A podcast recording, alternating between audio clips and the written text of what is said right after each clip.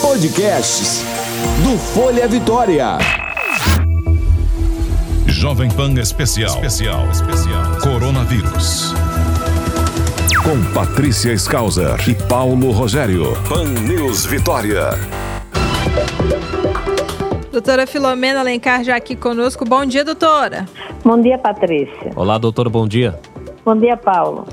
Doutora, na semana passada nós falamos sobre é, aquela pesquisa lá na China que apontou né, que o coronavírus ele pode ser transmitido através ali da circulação do, do ar-condicionado, né? Dentro de um uhum. ambiente uhum. fechado. E aí surgiram algumas dúvidas com relação a ambientes abertos, né? É, na rua, é, em algum parque, em alguma praça, é, a gente consegue também é, ter essa transmissão do vírus pelo ar em ambientes abertos? Olha, teoricamente, quando você mantém o distanciamento, que o ideal é se você, por exemplo, estiver praticando exercício que você exala muito mais partículas de saliva, você mantém um distanciamento, um distanciamento maior e usar suas máscaras, a chance de você se contaminar é pequena. Qual é a diferença do restaurante? No restaurante, além do ambiente ser fechado e você ter o fluxo de ar direcionando para pessoas que estão bem perto umas das outras, ninguém usa máscara na hora que está comendo. Uhum. Então, o que a gente precisa é manter nosso distanciamento social e nos momentos em que a gente está tendo uma ascensão muito grande, lembrar que se você fizer exercício, mesmo com máscara, e todo mundo resolver fazer exercício ao mesmo tempo e não se mantiver o distanciamento social, mesmo que as duas pessoas usam, usem máscara, a chance da máscara umedecer é maior e você vai perder a proteção da máscara. Então, é um conjunto de ações. Eu acho que as pessoas deviam se preocupar o seguinte: é, não ficar em casa de preferência com o ar-condicionado ligado, se houver mais pessoas. Se a pessoa estiver sozinha e ninguém for frequentar a casa, ela até pode usar, porque só vai ser ela. Mas se você tiver outras pessoas dentro de casa e uma, pelo menos uma pessoa estiver saindo e voltando para casa, ou um funcionário, ou uma própria pessoa que sai para comprar alguma coisa fora de casa, como comida, medicamentos. Então, é sempre bom lembrar que o ambiente arejado sem ar-condicionado, ele vai permitir que você tenha menos chance de se infectar. E evitar qualquer situação de proximidade muito importante de outras pessoas que você não conhece, evitar, por exemplo, de pegar elevador com pessoas de preferência não mais do que duas, quando for, forem mais do que duas serem da mesma família, todo mundo usando máscara, todo mundo higienizando as mãos para evitar que se contagie. Uhum. Então, a maioria das pessoas, eu pelo menos aqui em casa, assim, eu mantenho sempre janela aberta, a gente só mantém fechada quando está chovendo ou quando está muito frio, a gente tenta diminuir a quantidade de janelas abertas, né? uhum. né? Mas o ideal nesse momento é manter-se em ambientes arejados e manter o distanciamento social e os cuidados de usar máscara e usar a, a higienização frequente das mãos. Uhum. Com relação à máscara, né?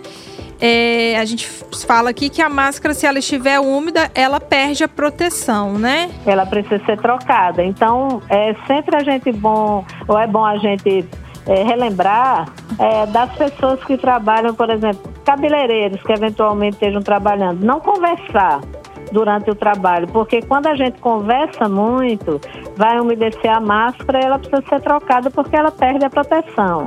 Então é sempre bom lembrar que quando você está de máscara, você vai falar o mínimo possível e se você estiver tossindo ou espirrando, percebeu que ela está úmida, tem que ter outra para trocar.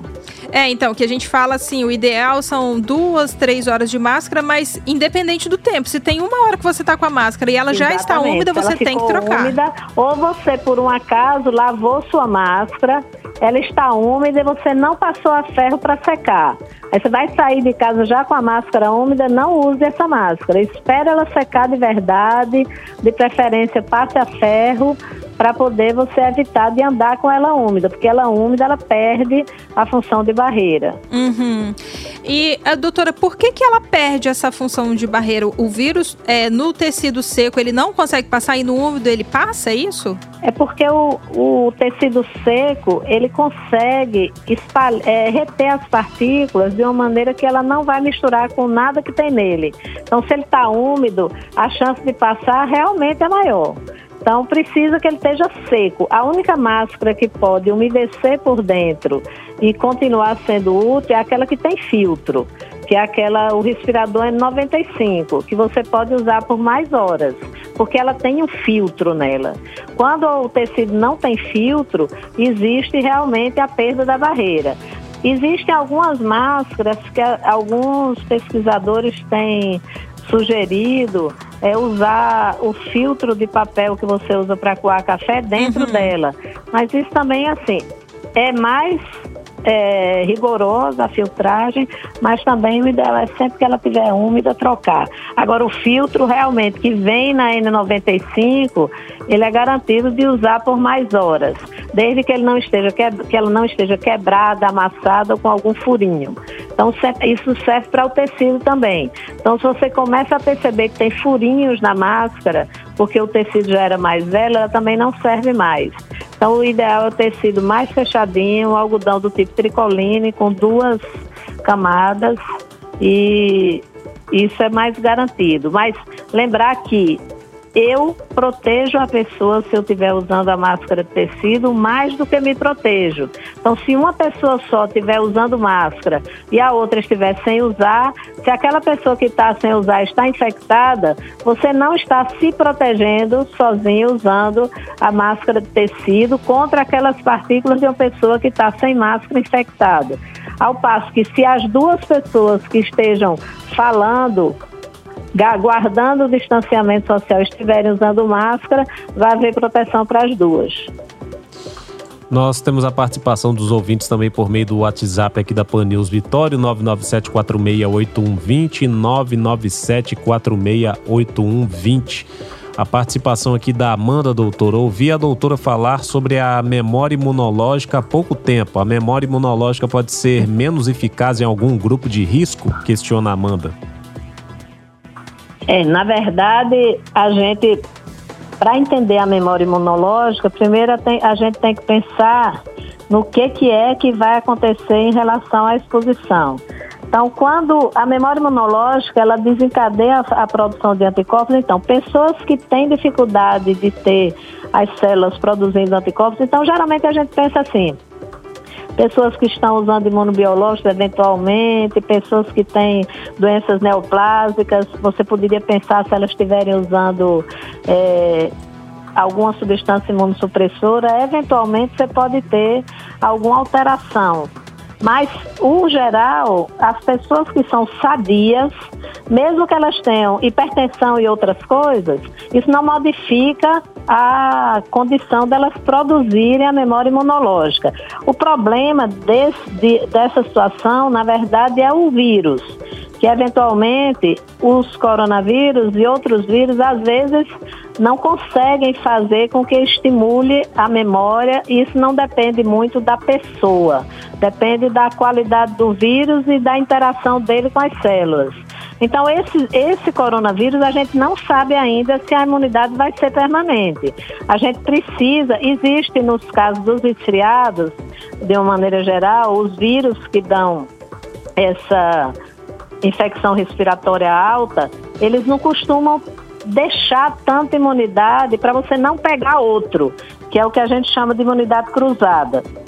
Mas quando você tem a imunidade para o agente, quando é um agente que dá infecção sistêmica mais importante, a gente espera que eles deem imunidade pelo menos parcial durante algum tempo. Mas a gente só vai saber disso de verdade em relação ao coronavírus quando a gente acompanhar essas pessoas por um tempo mais prolongado. Porque, de uma maneira geral, existe imunidade transitória Aí, quando você estimula a produção de células de memória, hum. se você ficar se infectando com pequenas quantidades periodicamente, isso pode estimular uma rápida produção de anticorpos por essas células de memória. Mas se parar de haver totalmente a circulação, você pode perder essa imunidade quando não existe vacina. Quando existe vacina, o que, que acontece? As pessoas estudam nessa situação das vacinas, quantas doses são necessárias para que haja a manutenção da imunidade quando o vírus é vivo ou quando o vírus é morto. Isso depende da forma de fabricação da vacina. Hum. Aí vai ser estudado se há necessidade de uma dose, de duas doses, ou de três, ou se precisa de um reforço anual. Isso também depende muito da capacidade de mutação do agente. Porque quando você tem um agente que tem mutações importantes, como é o caso da gripe. Eu preciso ter uma vacina nova todo ano, de acordo com aquele é, tipo de vírus que está circulando. Eu tenho vários tipos de vírus de influenza. Toda vez que vai ter anual, a gente já sabe que as mutações e que é preciso ter uma vacina diferente todo ano. Eu não sei se isso vai acontecer com o coronavírus. A gente precisa ter um, um estudo melhor ao longo desse tempo, que é um vírus novo, a gente só vai ter respostas mais específicas em relação a isso com o passar do tempo com investimento em pesquisa, para você ter certeza do que está acontecendo com as pessoas e com o vírus ao longo do tempo. Doutora, nós já chegamos na curva da doença aqui no estado ou no Brasil? Olha, no Brasil tem várias épocas provavelmente diferentes da ascensão maior do vírus. Uhum. Aconteceu aqui no Espírito Santo, aparentemente, algum efeito de redução da transmissão com essas medidas de isolamento que foram tomadas precocemente. O que é importante definir é o seguinte: parece que nossa curva está um pouco mais lenta, mas ainda está ascendente. Uhum. Mas se a gente relaxar nos cuidados de distanciamento, isso pode reverter numa onda de crescimento mais rápido novamente. Uhum. Então, enquanto houver circulação e não houver uma grande quantidade das pessoas com o que a gente chama de imunidade de grupo imunidade de rebanho, que a gente não sabe se vai ser permanente, como a gente firma o tempo todo, aí vai haver a circulação do vírus. Havendo a circulação do vírus e não havendo a imunidade de rebanho, pode haver várias ondas de crescimento do número de casos. Então, isso tem que ser acompanhado é, constantemente. A gente tem que estar avaliando a cada semana, a cada 15 dias, a cada mês e a cada medida que é tomada de liberação de novos comércios, de redução da quantidade de pessoas trancadas em casa. Se essas pessoas não mantiverem nesse retorno, distanciamento social, o uso de máscara e a higienização das mãos, a gente pode ter novas, novas ondas. Então, assim, o, o que a gente viu atualmente no que está acontecendo com os números é que aqui no Espírito Santo parece que deu uma arrefecida, mas continua elevando o número de casos. Uhum. Olha, não doutor. Tá a, só não está com aquela inclinação tão íngreme como estava inicialmente. Ó, oh, doutor, então, o pessoal vai ouvir a gente vai pensar, opa, então tá tranquilo. Não, não, isso não pode. A gente tem que continuar mantendo o distanciamento social. É a mesma coisa da pessoa dizer que porque teve o coronavírus e foi comprovado que ele teve, que ele não vai mais usar máscara, que ele não vai mais lavar as mãos, que ele não vai manter o distanciamento social porque ele não pega e nem transmite. Isso não é verdade.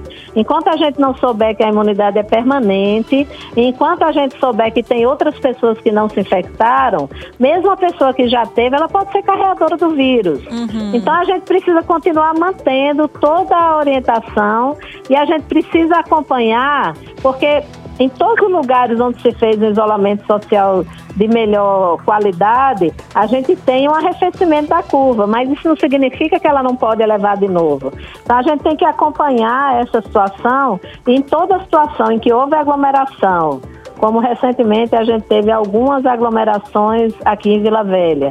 E a gente relaxou, daqui a 15 dias a gente vai ver o que, é que vai acontecer em relação a isso.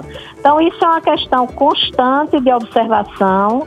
Isso a Secretaria do Estado da Saúde está fazendo e as próprias pessoas que estão estudando estão percebendo que se a gente realmente mantém o distanciamento social, a gente não pode assegurar que abrindo novas, novos comércios, abrindo novamente os comércios, isso não vai voltar a crescer. Isso é uma coisa muito lógica das pessoas entenderem. Mesmo que haja um arrefecimento, se eu abro o comércio e percebo que voltou a ficar mais elevada a inclinação da curva, vai ter que voltar a fechar.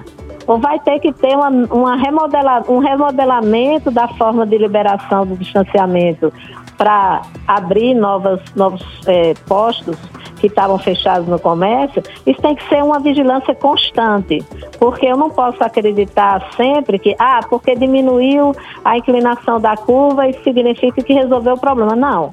Eu preciso acompanhar o tempo todo. Se houver um retorno ah, e as pessoas não respeitarem o distanciamento ao abrir o comércio. Isso pode voltar numa situação que pode chegar até a necessidade do lockdown. Uhum. Então as pessoas precisam entender que isso é um movimento que não depende somente de uma ou de duas pessoas depende de um conjunto. Então, mesmo parecendo que houve um, uma melhora na projeção das curvas com o início precoce do isolamento social em relação ao Espírito Santo, isso deu uma certa vantagem, deu uma folga em relação à questão da disponibilidade de leitos. Se isso nas próximas duas semanas começar a piorar, isso vai ser revisto, tem que ser revisto constantemente. E se houver uma escassez de leitos por conta de explosão de casos, por conta do, da liberação do comércio ou de pessoas não estarem respeitando o distanciamento social, pode chegar a ter lockdown. Então, isso é uma coisa dinâmica. A gente não pode analisar o caso do coronavírus só como hoje. É o hoje, o daqui a 15 dias, o daqui a um mês. A gente precisa entender que esse, esse movimento é dinâmico. Se a gente não guardar as orientações que estão sendo feitas, baseadas nas projeções relacionadas ao número de casos, ao número de internações e ao número de internações em UTI, a gente não vai entender o movimento do vírus. Eu preciso observar e não achar que é estático. Que pode haver uma mudança para a liberação e ter que fechar de novo. Uhum. Isso vai depender do que acontecer nas semanas seguintes. Tá certo, doutora. Tá? Muito obrigada pela sua participação aqui hoje conosco. Obrigada a você, gente. Tenha um bom dia. Bom dia. Forte abraço até amanhã.